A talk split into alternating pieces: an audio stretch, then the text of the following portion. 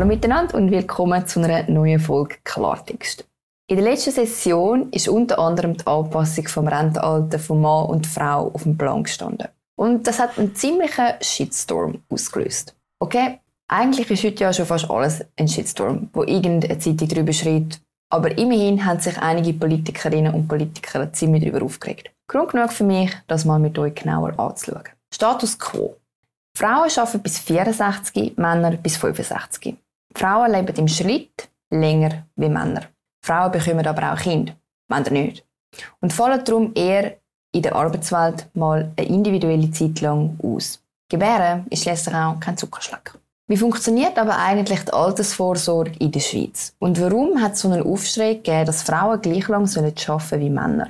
Machen wir mal einen kurzen Überblick, wie das Altersvorsorgesystem in der Schweiz aussieht. Die AHV in der Schweiz hat ein finanzielles Problem und das schlägt kein Geiss weg. Um das zu verstehen, muss man aber zuerst mal das Drei-Säulen-Prinzip kennen und verstehen, was es bei uns jetzt gibt. In der Schweiz schafft man heute theoretisch bis zur Pensionierung.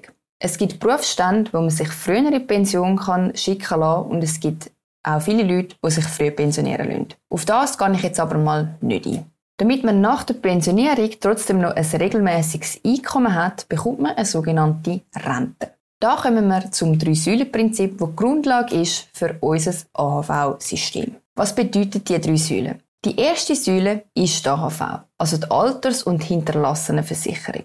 Sie hat zum Ziel, existenzsichernd zu wirken. Die zweite Säule sind Pensionskassen, also die berufliche Vorsorge, die zum Ziel hat, den Lebensstandard zu erhalten. Und die dritte Säule ist die sogenannte Selbstvorsorge. Da ist das Ziel, dass man selber sparen kann für zusätzliche Bedürfnisse. Vorher haben wir gesagt, AHV hat ein Finanzierungsproblem. Das heißt, wir schauen uns mal die erste Säule an. Wie wird die finanziert? Die wird finanziert durch sogenannte Umlageverfahren. Wichtiger Begriff. Ihr könnt euch das so vorstellen wie ein großer Topf. In diesen Topf zahlen verschiedene Player ein, nämlich Arbeitnehmer, Arbeitgeber, aber auch Arbeitslose und der Bund Steuergelder. Umlageverfahren heisst entsprechend, dass die heutige AHV-Rente, die ausgezahlt werden, durch die Beiträge finanziert werden, die wir aktuell als Arbeitnehmende und Unternehmen einzahlen. Das kennen ihr sicher von euren Lohnausweis. Der Abzug ist sozusagen der Input für das Umlageverfahren und der Output als Rente. Wie ihr das vielleicht von euren Lohnausweis kennt, wird der Abzug in Prozent gerechnet. Das heißt, wer mehr verdient, zahlt auch mehr ein. Die Renten, die man nachher aus der AHV zurückbekommt, sind nachher aber mehr oder weniger für alle gleich. Ganz einfach ausgedrückt, die heutigen Arbeitnehmenden finanzieren die heutigen Rentner. Wo liegt denn jetzt das Finanzierungsproblem? Wie ihr euch vielleicht vorstellen könnt, gibt es pro Person, die eine AHV bezieht, aber immer weniger Personen, die Beiträge einzahlen. Das Problem wird dadurch verschärft, dass wir weniger Kinder haben, dafür die Menschen immer älter werden. Was ja an sich eigentlich super ist. In Anbetracht dessen, dass wir nicht plötzlich voll den Babyboom werden haben, die Generation der Babyboomer aber bald in Rente wird gehen, zeigt, dass das Problem für uns real ist und vor allem meine und die nächste Generation definitiv beschäftigen sollte. Was gibt es denn für Lösungsvorschläge? Zuerst muss man wissen, was man überhaupt lösen will. Nämlich das Finanzierungsloch. Man muss abwenden, dass es für unsere Generation einfach schlichtweg kein Geld mehr wird haben, wenn man so weitermacht. Und was gäbe es da für Möglichkeiten? Wie wir angeschaut haben, gibt es zwei Seiten. Es gibt eine Einnahme- und eine Ausgabenseite. Und für die gibt es drei Lösungsvorschläge, die im Raum stehen. Das wären erstens bei den Ausgaben ansetzen, nämlich, dass man Rente kürzen würde. Zweitens bei den Einnahmen ansetzen. Das heißt, man würde zum Beispiel die Mehrwertsteuer erhöhen. Oder drittens versuchen, beides einbeziehen. Das heißt, ein höheres Rentenalter. Sprich, länger arbeiten, also weniger lang beziehen. Das bedeutet weniger Ausgaben. Und aber länger einzahlen. Das bedeutet mehr Einnahmen. Wie man jetzt gerade gesehen hat, ist das Rentenalter eine ziemlich heilige Kuh. Wir von den Jungfreisinnigen sind jetzt auch über ein Jahr für das auf der Straße gestanden, um Unterschriften zu sammeln für die Renteninitiative, die genau das wird fordern. Und das ist kein Zuckerschlag. Obwohl das auch aus meiner Sicht das absolut Logischste wäre, in einem ersten Schritt. Das Rentenalter, wie wir es heute kennen, ist nämlich festgelegt worden, wo die Lebenserwartung bei knapp 70 gelegen ist. Man kann sich ja mal vorstellen, dass das heute einfach nicht mehr funktionieren kann.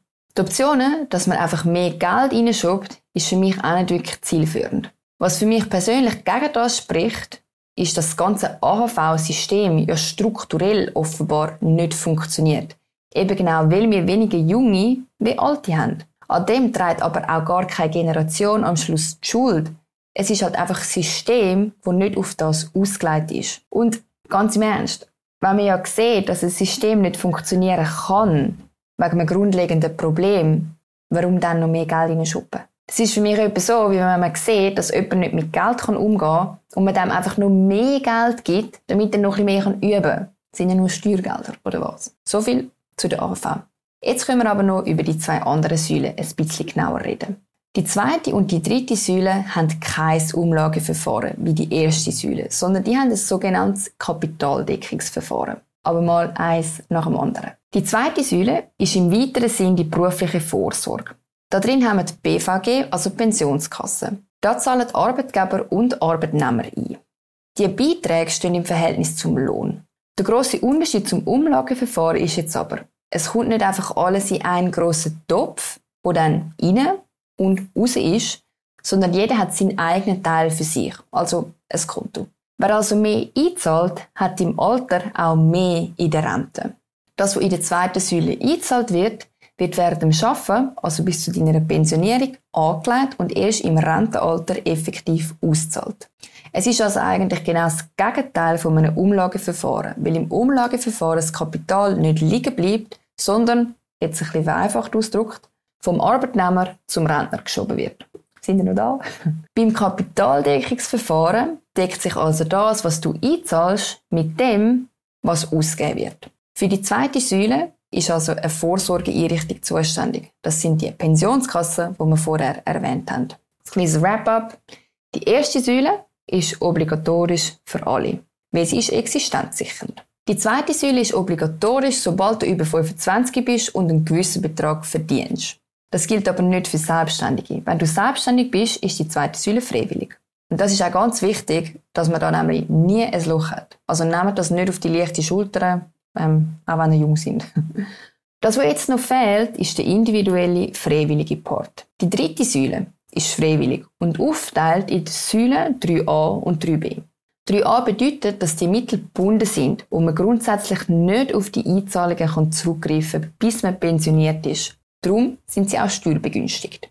Säule 3b bedeutet sozusagen einfach ein einfaches Sparen. Über das Geld kannst du theoretisch verfügen, wie du möchtest. Es ist aber natürlich durch die steuerliche Begünstigung attraktiver und darum auch ein Anreiz, mehr in Säule 3a einzuzahlen, um die eigene Altersvorsorge zu sichern. Jetzt könnten wir noch weiter darüber, was die Probleme sind, wo links und rechts mit unserer Altersvorsorge haben, ähm, dass einfach nichts passiert. Aber ich glaube, das sparen wir uns auf für den nächsten Podcast, weil das jetzt schon sehr packed war. Weil man kann sich denken, das, was nachher kommt, ist nochmal mindestens so kompliziert. In diesem Sinne wünsche ich euch eine schöne Woche und ich freue mich, wenn es nächste Woche wieder heißt, dass es eine neue Folge gibt. Bis dann!